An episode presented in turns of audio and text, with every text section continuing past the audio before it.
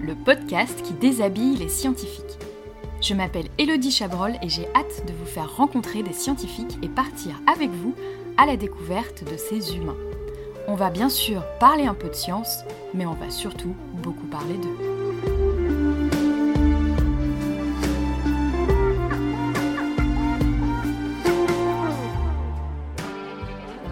À toutes et à tous, bienvenue dans ce nouvel épisode de Sous la blouse. Aujourd'hui, je reçois Anna Schmidt qui est chercheuse doctorale en neuroéducation. Bonjour Anna. Bonjour Elodie. Je suis vraiment très heureuse de t'avoir à mon micro aujourd'hui. On s'est découvert sur LinkedIn et je me suis dit tout de suite, quand tu m'as un petit peu parlé de toi, que ça serait vraiment chouette de t'avoir. Alors, tu connais le jeu maintenant. Euh, on va commencer avec cette fameuse blouse sur le dos pour que tu nous racontes un peu tes recherches. Mais d'abord, ma question traditionnelle, est-ce que tu portes une blouse au labo? Alors, euh, au labo, j'en ai porté une de temps en temps, mais euh, en fait, moi, je travaille plutôt de chez moi. Et oui, je porte une blouse. Et je, je t'expliquerai pourquoi, en fait. mais oui, effectivement, je peux porter une blouse au labo. ça dépend. D'accord, tu nous expliqueras plus tard, c'est ça? Oh, Tu es en train de teaser euh, oui, port de blouse. ça marche. Un maximum de teasing pour ce port de blouse. Est-ce que tu veux nous raconter euh, maintenant un petit peu tes recherches en mode, en mode vulgarisé en quelques minutes, s'il te plaît? Oui, euh, avec plaisir. Donc mon, travail, mes recherches, elles portent sur l'adulte à haut potentiel intellectuel. Mmh mes recherches sont interdisciplinaires, ça veut dire que ça englobe plusieurs champs scientifiques. Euh, et euh, donc en neuroéducation. Donc, euh, par exemple, dans mon travail, on, a travaillé sur comment identifier des personnes à haut potentiel. Alors, dans la, vie de tous les jours, on utilise des, des batteries d'intelligence. donc, par exemple, ça porte le nom pour les adultes, la WACE 4. Euh, c'est un, un, test très long et en, étude expérimentale, c'est-à-dire au laboratoire, ce qu'on fait, c'est pas forcément euh, euh, facile d'utiliser ce type de test. Donc on a, on a créé un test abrégé, donc un, un, test plus rapide pour pouvoir faire des groupes. Donc c'est-à-dire quand tu as une population générale, population tout venant, tu peux avoir une estimation du QI et donc, ça permet d'avoir des groupes, donc des personnes qui sont classées avec un haut QI et puis les autres pour pouvoir mhm. comparer. Ensuite, dans un deuxième temps, j'ai travaillé sur, euh, en, utilisant plutôt la, neuroimagerie, particulièrement l'EEG. Et euh, mon travail a, consisté à, analyser, à observer comment euh, fonctionne le cerveau des personnes à haut potentiel en comparaison avec des personnes qui n'étaient pas à haut potentiel.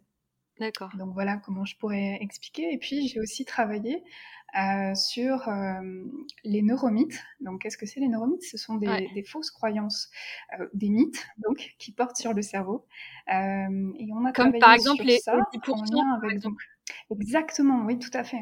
Dans, dans le questionnaire qu'on a utilisé, on a un item qui, euh, donc cette affirmation-là, on demande aux personnes euh, est-ce que est-ce que c'est vrai, est-ce que c'est faux, est-ce que, en l'occurrence, c'était construit comme ça le questionnaire, euh, est-ce que vous savez ou est-ce que vous savez pas, en l'occurrence, c'est ne sait pas. On avait trois options et, et donc on a intégré donc ces neuromythes plus des, des, croyances et des informations sur le haut potentiel. Donc on a, on a fait une étude sur les neuromythes. Voilà.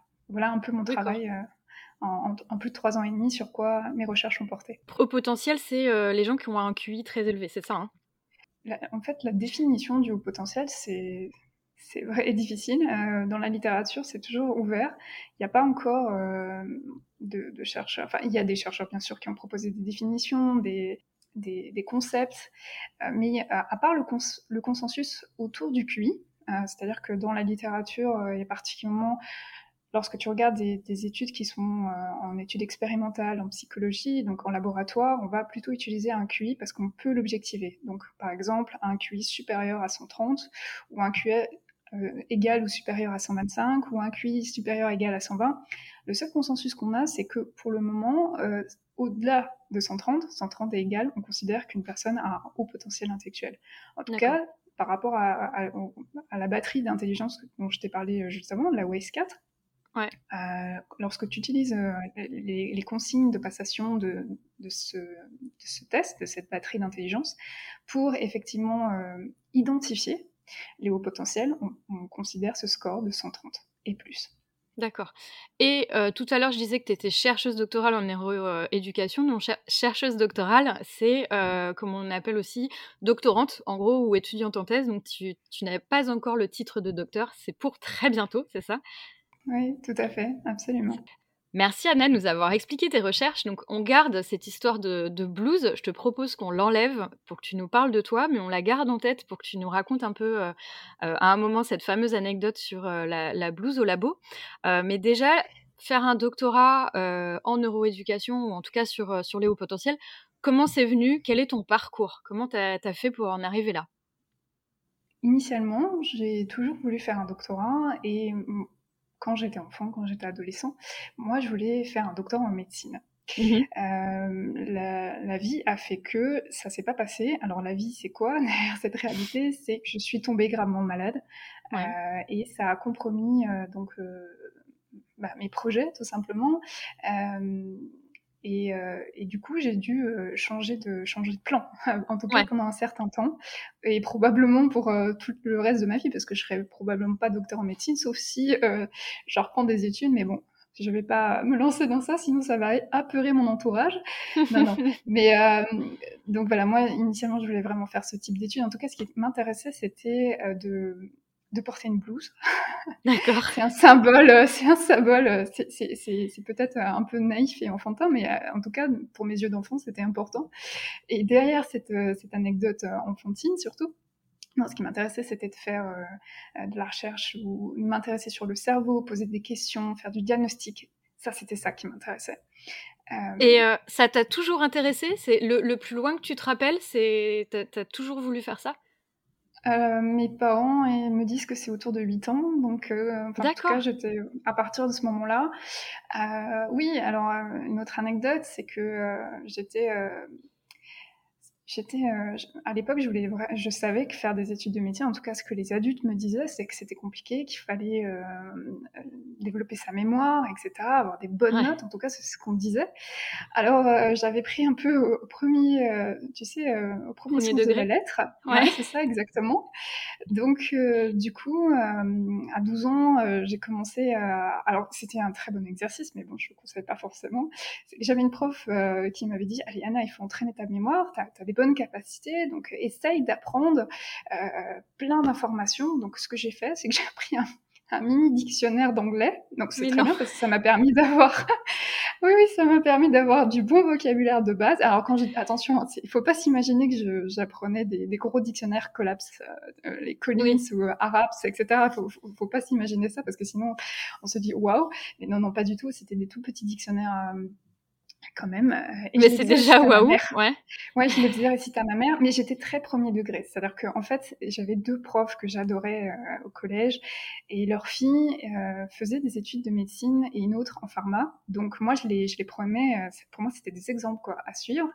Et, et donc voilà. Et puis après, j'allais à la bibliothèque et j'étais euh, fascinée par euh, le rayon adulte parce que qu'est-ce qu'il y avait dans le rayon adulte à la médiathèque euh, de là où j'habitais? C'était des livres de sciences, etc., des atlas.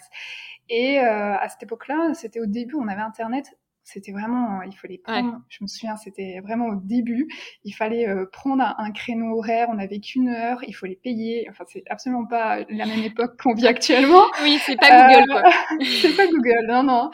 Et du coup, euh, ce que je faisais, c'est que je, je, passais mon temps sur les atlas, sur les, sur les encyclopédies en ligne, et pour te dire à tel point que j'étais à fond dans, mon, dans, mon, dans mon délire médical, c'est que j'imprimais des pages en trop grande quantité, à tel point que la, responsable de la médiathèque et de la bibliothèque avait dit à ma mère Bon, écoutez, si votre fille elle revient, il va falloir qu'elle ramène ses ramettes de papier parce que là, c'est pas possible. Donc, j'imprimais ça, et puis, c'est vrai qu'à 11 ans, 12 ans, 13 ans, moi, j'avais, j'étais c'est très bizarre ce que je peux dire, mais j'étais passionnée par les, réactions moléculaires, ce que faisait la drogue sur le cerveau. C'est pas très commun comme, euh, comme passion, mais moi, ça me fascinait.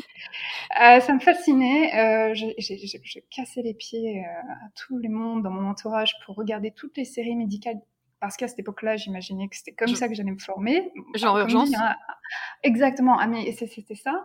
Euh, et puis, bah alors, ça, c'était quand j'avais 12-13 ans. C'est-à-dire j'étais à fond là-dedans. Et puis, euh, quasiment toute mon adolescence, j'avais des, idées comme ça. Je me faisais une, une espèce de commando, de commando scientifique. Ah, je me réveillais la nuit euh, pour m'entraîner à faire. Euh, non, ça, ça allait loin, hein, parce que mon médecin traitant à l'époque, euh, j'avais 14-15 ans, m'avait dit Mais tu peux pas faire des privations de sommeil, tu peux pas t'entraîner justement à, faire des nuits blanches, tu es en pleine croissance. Ah, non, c'est absolument pas raisonnable de faire ça. C'était une obsession un peu, en fait? Ah, c'était complètement une obsession. C'était, c'était, je voulais absolument être médecin. c'était vraiment ça. Je suis passionnée par ça. c'était même enfin, oui, une vocation, on peut dire ça. Voilà. Bref, tout ça pour dire que après, j'ai gardé cette passion. Alors, je regardais toutes les émissions médicales, je regardais, à un moment donné, j'avais les câbles, je regardais les, émissions qui n'étaient pas euh, françaises, qui étaient américaines, où tu pouvais accéder à des, opérations, euh, tu sais, c'est un, mm. un, peu spécial, mais on n'a pas les mêmes censures euh, aux États-Unis qu'en France, par exemple. et donc, je regardais des, des émissions, des, des opérations qui étaient non censurées, euh, j'étais aussi dans un milieu où, par exemple, ma mère, avant d'être enseignante, était infirmière, donc elle comprenait mon intérêt pour, euh, pour, euh, pour, ce genre de choses. et puis, donc voilà, donc je me suis préparée alors là, c'était, je, vous ai, raconté les, anecdotes de, 10, de 8, 10, 12 ans. À 14 ans, j'ai fait un super stage. J'ai fait un stage euh, de, comment ça s'appelle? Tu sais, les stages d'entreprise à l'époque. de troisième? Ouais.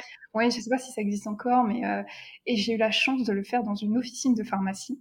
Ouais. Et alors là, c'était génial, quoi. Moi, j'étais, euh, c'était extraordinaire. En plus, j'étais dans une dans une pharmacie, dans une officine qui faisait des préparations euh, à base de plantes, donc des gélules. Euh, c'était super, c'était de l'arboristerie, c'était fantastique. J'avais des, superviseurs, de maîtres de stage pour euh, une gamine de, 14 ans qui était extrêmement didactique, pédagogue. Puis ils étaient impressionnés, mais pas au sens, ils disaient mais qu'est-ce que c'est cette petite ado? Non, ils étaient impressionnés parce qu'ils ils se rendaient bien compte que j'avais une réelle passion. Et puis je pense qu'ils étaient aussi attendris. Donc ça, ça, ça a créé un, non, c'était une super expérience vraiment. Et puis voilà, donc euh, après j'ai j'ai repris des cours, enfin j'ai pris les cours de première année de, de PCE1, donc des premières années d'études en médecine, ouais. où je commençais à potasser les cours euh, de, de médecine. Et entre temps, tu étais tombée malade, c'est ça? Non, c'était. Et voilà, alors tout ça pour dire que voilà, j'étais prête. Et puis au moment décisif, euh, y a plein d'autres euh, petites euh, choses, mais on va aller au, but en blanc. À, 18 ans, j'ai commencé à avoir des symptômes. En fait, à 17 ans, j'ai commencé à avoir des symptômes euh, de plus en plus en, handicapants, mais je n'en avais pas vraiment conscience. Et puis, à 20 ans, je, me suis retrouvée clouée dans un lit d'hôpital. Ma vie a complètement basculé puisque ça fait maintenant plus de 14 ans que j'ai une maladie alors, une maladie rare, une maladie auto-immune, neuromusculaire. Donc, pendant euh, une grande partie de, ma vingtaine, euh, j'ai beaucoup. Euh, moi, je, n'étais pas à l'université, j'étais, n'étais pas à attendre des examens et savoir si j'avais réussi mes partiels. moi, à cette époque-là, j'attendais des diagnostics pour savoir qu'est-ce que j'avais, est-ce que, est-ce que mon pronostic allait être engagé, parce qu'à un moment donné, c'était ça. Donc, voilà, j'ai forcément, dans ces conditions-là, euh, mes études, j'ai pas pu les mener comme tout le monde. Ouais. donc, euh, parce que la priorité était autre. Ouais. Donc, effectivement, j'ai une maladie euh, donc neuromusculaire auto-immune rare, et, et ça, ça, ça, a compromis donc mes, mes, mes, projets de recherche en lien avec la médecine. Ça mhm. ne m'a pas pour autant fait passer le goût de la médecine. Hein, c'est surprenant, mais j'aime toujours ça. J'aime toujours une grande quand je dis admiration, c'est pas euh, c'est pas j'ai plus la même admiration que quand j'étais enfant par exemple. J'ai une admiration d'adulte. Je, je, suis euh, ouais j'admire les médecins. J'admire euh, j'ai toujours une grande sympathie. Voilà j'ai une grande sympathie pour les médecins. Voilà. Est-ce que justement cet épisode ça a changé un peu ta façon de voir les choses? Tu vois ton, ton admiration c'est-à-dire peut-être ça l'a fait maturer pour oui, complètement. Ouais, ça a, dû, ça a dû changer des choses parce que là, tu étais, bien proche, malheureusement. oui, oui. tout à fait. Il y a effectivement des choses que j'ai vues, que j'ai observées. Euh, euh, quand, euh, quand tu es patient, bah, tu, comme son nom l'indique, tu patientes, donc tu observes des choses. Il y a des jeux qui se font, il y a des comportements qui, qui, qui sont très propres au milieu médical, etc à la recherche de manière générale. Euh, ça m'a, oui, ça m'a appris énormément de choses. C'est probablement des codes. Il y a certains codes que j'ai retrouvés maintenant euh, et que j'ai retrouvés depuis trois ans et demi à l'université. Ouais. Euh, et en tout cas, moi, en tant que, que chercheuse, euh, ça m'a, euh, oui, c'est une sorte de, de guide intérieur parce que, par exemple, certaines anecdotes que j'ai vécues où tous les médecins, et moi, je, voilà, les médecins, ils font ce qu'ils peuvent, ils font du mieux, mais parfois, ça arrive qu'on tombe sur certains médecins qui vous laissent pas une très bonne, euh, un très bon souvenir. Alors, est-ce que c'est parce qu'ils sont pas des bonnes personnes? Je n'irai pas jusqu'à là. Est-ce que c'est parce que cette journée-là, ils sont pas dans leur état, euh, dans leur, oui, enfin, dans leur état naturel ou dans leur assiette, et ça va avoir.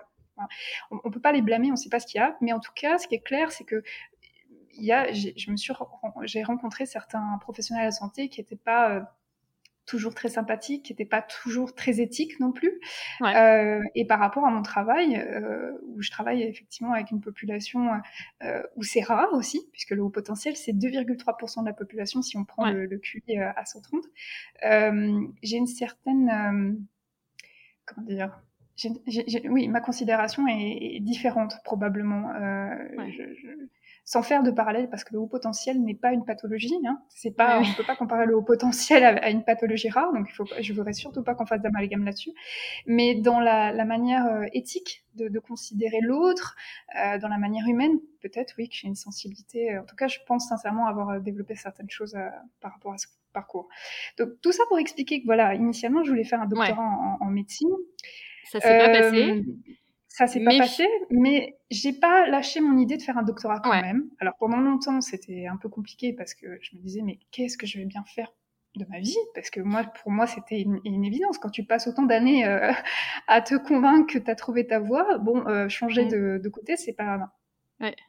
Alors, euh, j'ai j'ai euh, eu la possibilité de déménager à l'étranger et puis euh, je me suis retrouvée dans une situation un peu par hasard où on avait donc j'habite au Luxembourg et on, avait besoin de, de français en fait de, de natifs qui euh, à l'époque, il y avait plusieurs offres d'emploi sur le fait que voilà, ils recherchaient des, des jeunes, des étudiants natifs pour donner des cours. Euh, je me suis dit, bon, je, je déménage dans un autre pays, pourquoi pas C'est une manière aussi de sociabiliser. Euh, Et je me suis pris au jeu, c'est-à-dire qu'en fait, euh, au départ, ça devait être euh, quelque chose comme ça, et puis je me suis professionnalisée. je me suis formée, j'ai été formée en interne, j'ai passé après, mais j'ai repris des études universitaires par la suite, une fois que mes problèmes de santé étaient stabilisés. et donc, je suis devenue enseignante. J'ai enseigné le français langue étrangère. D'accord. Voilà le français tout court aussi, le français langue maternelle. Et alors, dans ma pratique, euh, cette fois-ci enseignante, euh, j'ai observé euh, des, j'ai observé mes élèves, j'ai observé mes apprenants parce que j'ai pas enseigné qu'à des jeunes gens, des jeunes élèves type, tu sais, les petits écoliers, des collégiens, des lycéens. Dans, mon travail, j'ai pu travailler justement avec des enfants, des ados, des adultes, parce qu'au Luxembourg, on a une situation assez particulière, c'est-à-dire qu'il y a plusieurs langues officielles. Oui il y a une langue nationale luxembourgeoise et puis il y a deux autres, des langues administratives, le français et l'allemand. Et puis on a aussi l'anglais qui est une langue véhiculaire.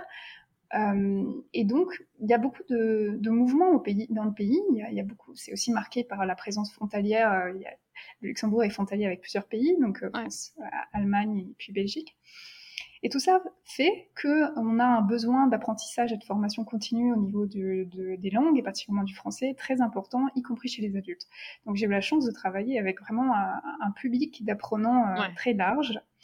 Et ce qui me frappait, c'était euh, la manière de certains d'apprendre. Et du coup, j'ai commencé euh, à me renseigner de plus en plus. Ouais. Euh, j'ai continué toujours à me former euh, et à me former à l'université, à me former. À chaque, chaque formation que je pouvais faire, je le faisais. Ouais. Euh, et à chaque fois, ça retombait sur la psychologie de, en éducation, ça retombait sur les sciences de l'éducation, forcément, puisque c'est des ouais. questions qui, qui touchent. Ouais. Et puis, quelques années après, j'ai découvert ce que c'était la neuroéducation. avec le professeur Steve Masson, donc le docteur Steve Masson à l'UQAM, Université du Québec à Montréal. Et puis, j'ai commencé à suivre ses cours. Et enfin, c'est les, les, papiers qui sortaient, et puis voilà. Et, à un moment donné, j'ai créé une association au Luxembourg, une association pour les, pour les professeurs indépendants, donc les professeurs qui exercent au Luxembourg, qui exercent en profession libérale, parce que c'est aussi un statut qui existe au, au Luxembourg. Et dans ce, dans ce cadre-là, j'ai été amenée à rencontrer le professeur euh, Steve Masson et j'ai même co-organisé une de ses conférences. Alors là, ça a été extraordinaire parce que moi, je m'imaginais pas du tout euh, le rencontrer. Je l'ai rencontré et c'est à cette même occasion que j'ai rencontré ma future directrice de thèse. À l'époque, j'ignorais que c'était, ça allait devenir ma directrice de thèse.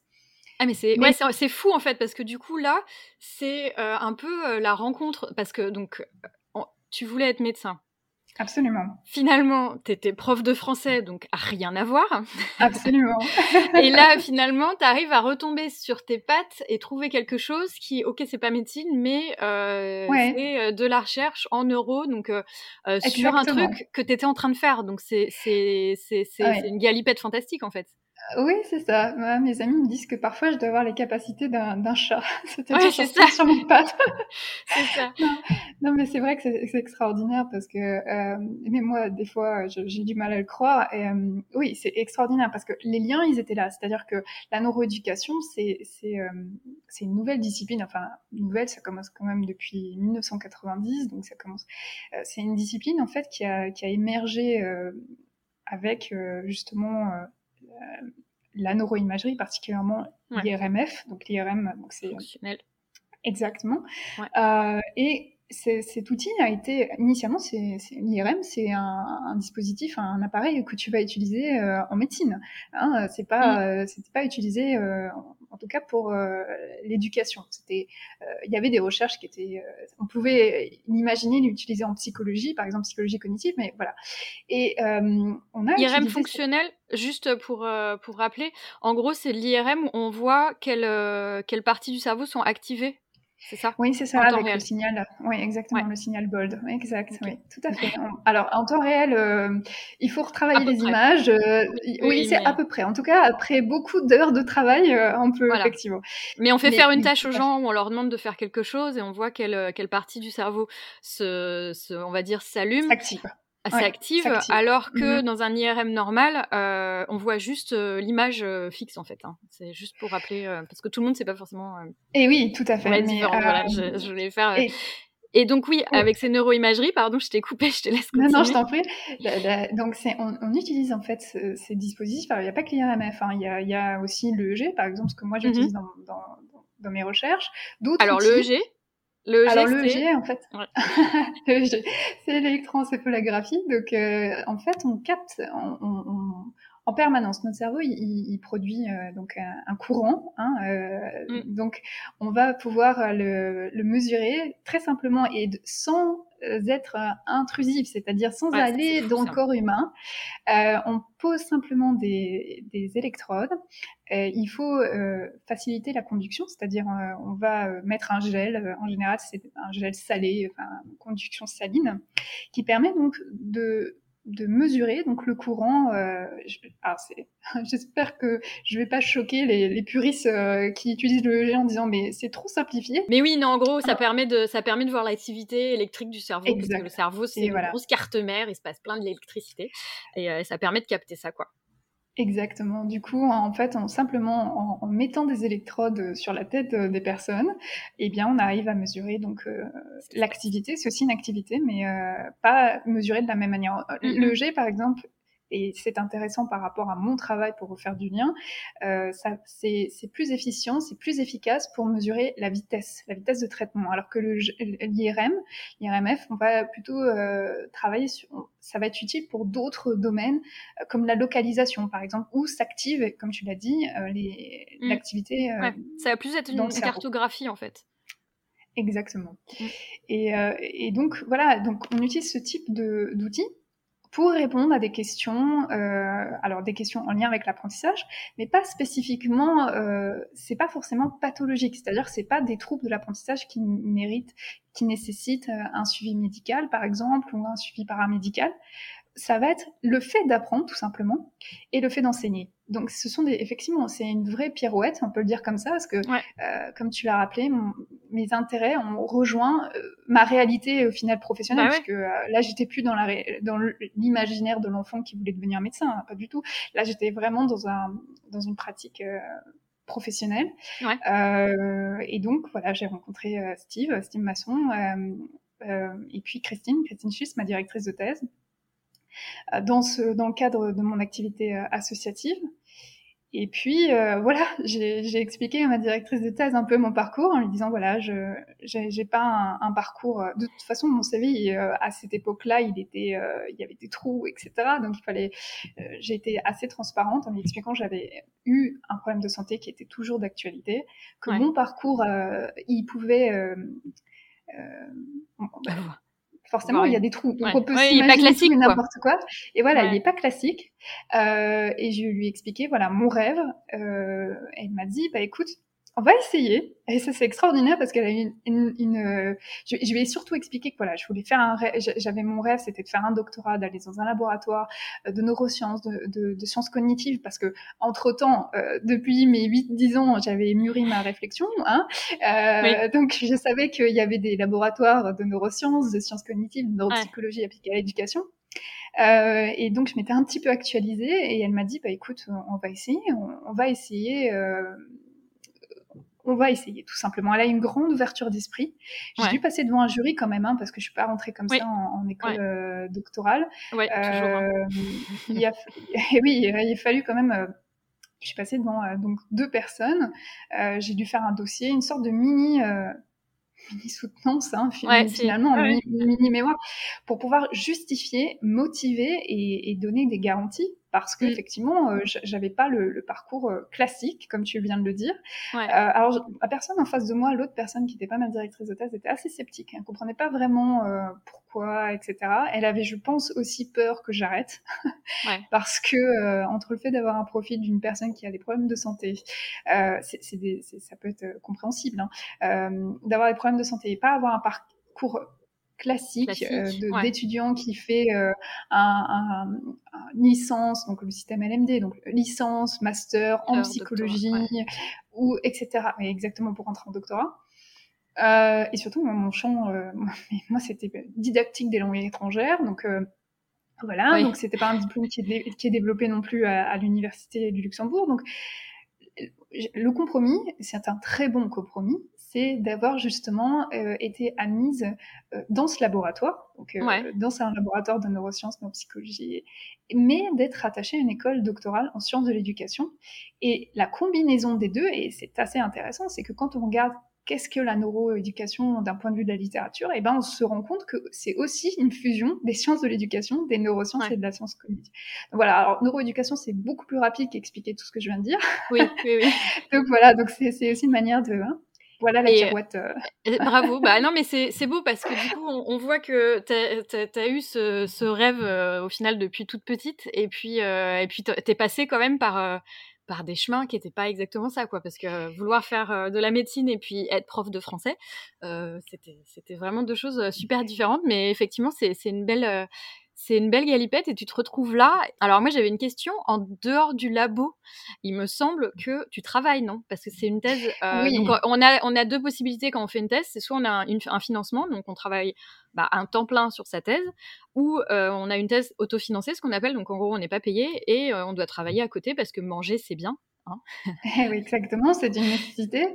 Ah, tout à fait. Oui, en fait, voilà, euh, et, je pense que c'est important de nuancer parce que ça peut donner l'impression que le parcours que je viens, quand je le décris, quand je m'entends, je me dis ouais, c'est vrai que c'est génial, mais l'envers du décor de tout ça, c'est effectivement que le parcours, eh ben, il n'était pas euh, standard, donc ça, ça peut créer euh, de l'incompréhension euh, autour des, des, personnes qui ont un parcours plus standard et qui est quand même très répandu dans une université. Euh, il n'y a pas beaucoup de parcours comme le mien hein, dans l'université. Ouais, ouais. Et effectivement, la deuxième, euh, la deuxième chose et le deuxième frein, c'est que quand je suis allée voir donc Christine, ma directrice de thèse, je lui ai dit voilà, je veux faire ça. Et elle m'a dit ok, on essaye. Par contre, j'ai pas de fond là. Moi, je, suis d'accord. Alors, elle a été je, suis très reconnaissante, vraiment. Même si l'autofinancement, euh, ça, c'est très problématique, il y a plein de choses à dire. Même si effectivement, oui, ces, ces trois ans et demi n'ont pas toujours été roses, elle a eu une grande qualité elle en a plein, mais celle-là, c'était d'être ouvert d'esprit et de me donner la possibilité de faire mon rêve. Mais le rêve, ça a un prix. C'est-à-dire qu'on n'est pas dans, dans le rêve, justement. La réalité, c'est ça. C'était de financer mes recherches. Donc, qu'est-ce qu'on fait par financer ses recherches Eh ben, alors, soit on est héritière de Rothschild, ce qui n'est pas mon cas. Euh, je ne fais pas de la recherche par philanthropie, comme par exemple à l'université, une personne me l'a dit. Euh, C'était une blague, mais moi, ça m'a pas vraiment fait rire. Non, non, je, je travaille, euh, je travaille. Donc, qu'est-ce que je fais? Ben, j'ai fait en sorte de continuer euh, d'avoir un chemin logique, enfin du coup d'avoir une certaine cohérence et une pertinence dans, dans mon travail. Donc au début j'ai continué la première année de thèse, j'ai continué à enseigner le français. D'accord. Et puis euh, rapidement je me suis dit bon ça, ça, commence à être un peu trop loin parce que tu vois j'enseignais le français alors j'aimais beaucoup hein, j'aimais beaucoup faire ça. Mais euh, après, je lisais des articles en EG, je, je plein de choses. J'avais l'impression que le monde était énorme entre eux. J'avais besoin d'être plus alignée.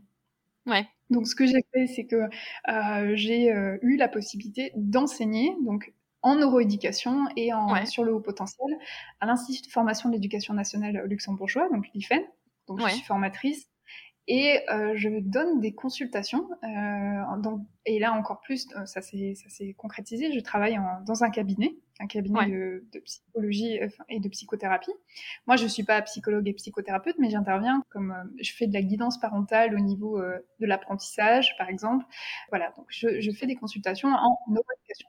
Guidance parentale, c'est en gros, tu parles avec les parents pour les aider? Oui, alors par exemple, oui, alors j'ai aussi des enfants et des, adolescents. Ouais. En fait, le, constat qu'on fait de manière générale, c'est que euh, on ne sait pas apprendre. Ça nous semble tellement évident d'apprendre, mais on ne le sait pas la plupart des personnes ne savent pas apprendre. Euh, ils ont l'impression que apprendre, c'est quoi? C'est apprendre par cœur une poésie.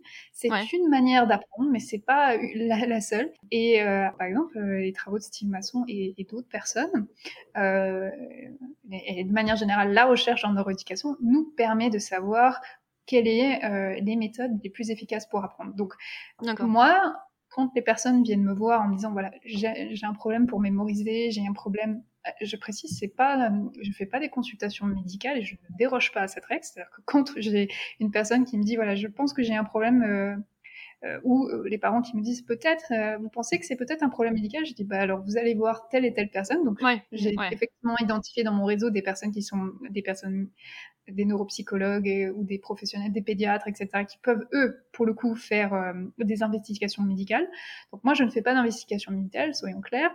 Mais par contre, je peux les aider euh, à apprendre justement à mémoriser parce que, euh, comme dit, euh, comme je l'ai dit précédemment, on ne sait pas comment le faire. Et donc, il y a des méthodes plus efficaces. Et mes cours, mes années à l'université, en doctorat, bah, me permettent aujourd'hui d'aider et de dire, OK, bah, dans votre réalité à vous, dans votre environnement, c'est-à-dire là par exemple j'ai des étudiants de médecine qui me contactent, alors ça c'est aussi drôle, c'est que j'ai des étudiants de médecine qui me disent comment je fais pour apprendre. ma première année de médecine. sans le faire exprès. Donc je les aide par exemple, et puis il y en a d'autres, euh, voilà, c'est au collège, au lycée, etc. Donc c'est pas le même environnement, euh, on n'apprend pas la même chose, hein, euh, ça c'est évident au collège comme au lycée. voilà. En fait, pendant cette thèse autofinancée, tu es obligé de travailler à côté. Donc ce qui est chouette, c'est que tu as trouvé une façon de travailler qui est au final proche de, de ta thèse. Mais moi j'ai une autre petite question, est-ce que tu fais d'autres choses? Parce que là, tu bosses en recherche sur un sujet euh, sur lequel tu consultes, etc. Donc à côté, tu travailles aussi plus ou moins là-dessus. Qu'est-ce que tu fais en dehors? Parce que tu as quand même deux boulots au final. tu fais quoi en dehors pour te changer les idées? C'est quoi le truc que tu adores faire? Mmh, alors, j'ai un plaisir qui est, enfin, j'ai, un, oui, un hobby qui est assez, euh, assez euh, original. Enfin, non, mais alors c'est pas extraordinaire. C'est non, en fait, ce que je fais, c'est que je prends des livres de coloriage parce que j'adore les, j'adore peindre, j'adore colorier, mais j'ai pas du tout envie d'installer euh, des toiles, etc. Ça prend trop de place. Donc je me suis dit, c'est très bien. Je vais, voilà. Donc, pour faire court, je colorie et surtout je peins des livres de coloriage pour adultes, pour enfants, en mmh. écoutant les grosses têtes. Ça c'est la, manière pour m'évader parce que ça me fait rire et le décalage est énorme entre ce que je fais et, les blagues qu'ils font et les sujets qu'ils traitent. J'écoute aussi tes podcasts. Ah, ça permet et d'autres podcasts en général. Et alors ça c'est pour voilà pour me vider la tête, mais sinon je, je, je marche et puis euh, je, je, joue du piano. Je, tu joues du piano? Je joue du piano et, euh, et alors l'autre passion que j'ai, mais euh, c'est de regarder des séries. Moi je suis une ah grande fan de Netflix et autres euh, voilà. Et je trouve que alors je fais pas euh, je fais pas des heures et des heures de, de de binge watching, ouais. Non, je fais pas ça parce que après c'est vraiment. Euh, mais euh, non, non, je, je, suis très contente par exemple quand euh, arrivent les nouvelles saisons de certaines séries ou autres que je regarde. Je... Ça me fait comme comme une petite récompense. Je me dis, ah, c'est génial, je vais pouvoir faire ça. Je suis pareil. Ça, ça, te vide un peu le cerveau. C'est voilà, ça, ça, peut te faire rire ou pas, suivant les séries. Mmh et, et, et, ouais, ça fait, ça fait vraiment du bien, effectivement. Mais en tout cas, merci pour tout ce que tu nous as raconté. Je trouve que ton parcours, est vraiment inspirant parce qu'en fait, tu vraiment envie de, faire, quelque chose. Malheureusement, tu n'as pas eu ce choix. As pas, pardon, malheureusement, tu n'as pas eu cette possibilité plutôt. Et, euh, puis finalement, tu as trouvé quelque chose qui te va bien, on dirait, et qui a l'air d'être bien au milieu de tous tes petits mondes, de tout ce que tu as eu, euh, de, tout ton parcours. Oui, euh, je pense que le mot choix, c'est le bon mot. Bah, j'ai pas eu la possibilité, j'ai pas eu non plus le choix, effectivement. Oui, j'ai réussi à, à, quand même euh, me rapprocher de, de, de, ce que je souhaitais faire. Et de toute manière, le, et c'est ce que je me rends compte, c'est que finalement, la, la, médecine est assez proche euh, de l'éducation. Euh, on peut faire des liens, en fait. Il y, a, y, a, des liens à faire. Et euh, je suis très contente d'être dans une période où on peut faire, ces liens, parce que à l'époque, avant les années 90 ou autres, le, la recherche était peut-être un peu plus compartimentée. Ouais. Donc moi, je suis contente d'être dans cette ère, dans cette période scientifique où on est de plus en plus vers les recherches multiples, la recherche interdisciplinaire. Est-ce que tu crois que la petite Anna de 8 ans, elle serait contente là? Elle serait heureuse. Ouais, hein, je pense. Il y a des moments donnés, je le suis. Euh, c'est marrant, j'ai pas eu, j'ai fêté mon anniversaire il y a pas longtemps et euh, je me suis, euh, il y a 17 ans, j'avais, je, passais mon, mon, bac de français le même jour de mon anniversaire et puis là, j'étais en train de, je me disais, ouais, je suis en quatrième année de doctorat j'ai pas eu, je me suis dit, des fois, tu sais, quand, enfin, quand j'avais 16, 17 ans, j'imaginais quelle serait ma vie à 34, 35, 36 ans, etc. J'imagine ne pas être la seule à le faire. Et, euh, et là, j'ai eu un, sourire, je me suis, j'étais en train de me préparer, je me suis dit, j'y suis arrivée d'une certaine manière. Et alors pourquoi cette histoire de blues? Eh bien tout simplement parce que mettre cette blues, euh, pour moi, c'est une manière en fait de réaliser. C'est un peu comme si on pensait en permanence. Quoi. Je, j'ai mis ma blouse pour me dire j'y suis arrivée. J'y suis arrivée. Je, j'ai pu euh, passer dans l'autre monde euh, parce qu'à un moment donné j'étais patiente et j'avais aussi des chercheurs en médecine qui étaient là. Euh, et j'ai, j'ai passé un autre monde. T'es passé de l'autre côté. Exactement. Et puis aussi une autre chose, c'est que par rapport à ces problèmes de santé, j'ai, j'ai souvent et la majorité de mon temps été chez moi en télétravail, ce avant même la, pandémie. Et, euh, et, pour continuer à travailler sur ma thèse, pour continuer à rester motivée, mettre ma blouse, enfiler ma blouse, c'était ma manière à moi de, de me donner rendez-vous avec mon travail de thèse en ah, disant tu as quelque. Ah oui, et c'était ma manière à moi de me dire Anna, là, t'es pas à t'es pas au labo, euh, mais ton travail, c'est un instant, c'est un instant T. Il faut que tu remplisses tes obligations. C'est comme ça que moi je me suis euh, motivée. Et puis bon. Euh, c'est un peu ton uniforme. Ouais, c'est un peu. Ouais, mais c'est vrai que. C'est vrai que le télétravail, on dit souvent, euh, il faut euh, se changer le matin, s'habiller, ne pas rester en pyjama, comme certaines personnes le font, par exemple. euh, je ne citerai personne tout de suite. Euh, mais, mais effectivement, pour que mentalement, en fait, on, on ait un switch et on se dise, voilà, là, je travaille, ou là, j'arrête de travailler. Que toi, c'est ta façon de le faire avec, avec ta blouse. C'est pas mal. Oui, alors maintenant, je le fais plus trop, mais c'est vrai qu'au début, je le faisais. C'était important, quoi. C'était important parce que j'avais, je, je, pendant première année, j'avais l'impression qu'on allait me dire, euh, bon, bah écoutez, c'est bien gentil, mais maintenant vous arrêtez. J'avais du mal à croire qu'on me laisse continuer. J'ai abordé mes CET, mes premiers CET. C'est quoi CET Ah oui, pardon. Les CET, c'est les comités d'encadrement de thèse. c'est des réunions annuelles que tu fais mmh, mmh. avec ton encourage doctoral pour savoir si finalement bah, tu es dans la bonne direction, si, si on te laisse passer l'année suivante, si si tu te rapproches de la soutenance. Et moi, j'étais je, dans, cette, dans cette crainte de me dire, mais c'est trop beau, c'est un rêve. ils vont me dire. Ils vont me dire, je vais me réveiller, on va, ils vont me dire, mais Anna, non, stop. et non, ça a marché. Je pense que le fait d'avoir mis ma ça m'a aidé. Ouais, voilà, et on t'a toujours pas arrêté.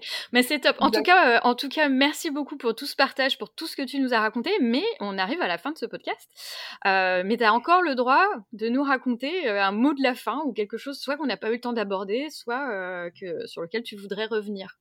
Eh ben, ce genre, on peut faire pour, ça fait du lien avec du sens par rapport au, à mon parcours et puis aux recherches ce qui m'intéresse, moi, c'est. Alors là, je suis par rapport à mon travail de mon parcours euh, scientifique, je suis à la fin donc, de mon doctorat. J'espère faire un post-doctorat. En tout cas, il y a des contacts qui vont dans ce sens. Et financé, parce que j'ai fait de la recherche, mais elle n'était pas financée. Alors j'aimerais bien savoir ce que ça fait d'être financé pour faire de la recherche. De pas avoir de travail. Exactement, d'être d'être uniquement euh, que sur un projet. Blague à part, non, ce qui m'intéresse vraiment, c'est de, de continuer à explorer ces, cette voie là de, de, de la médecine, de l'éducation.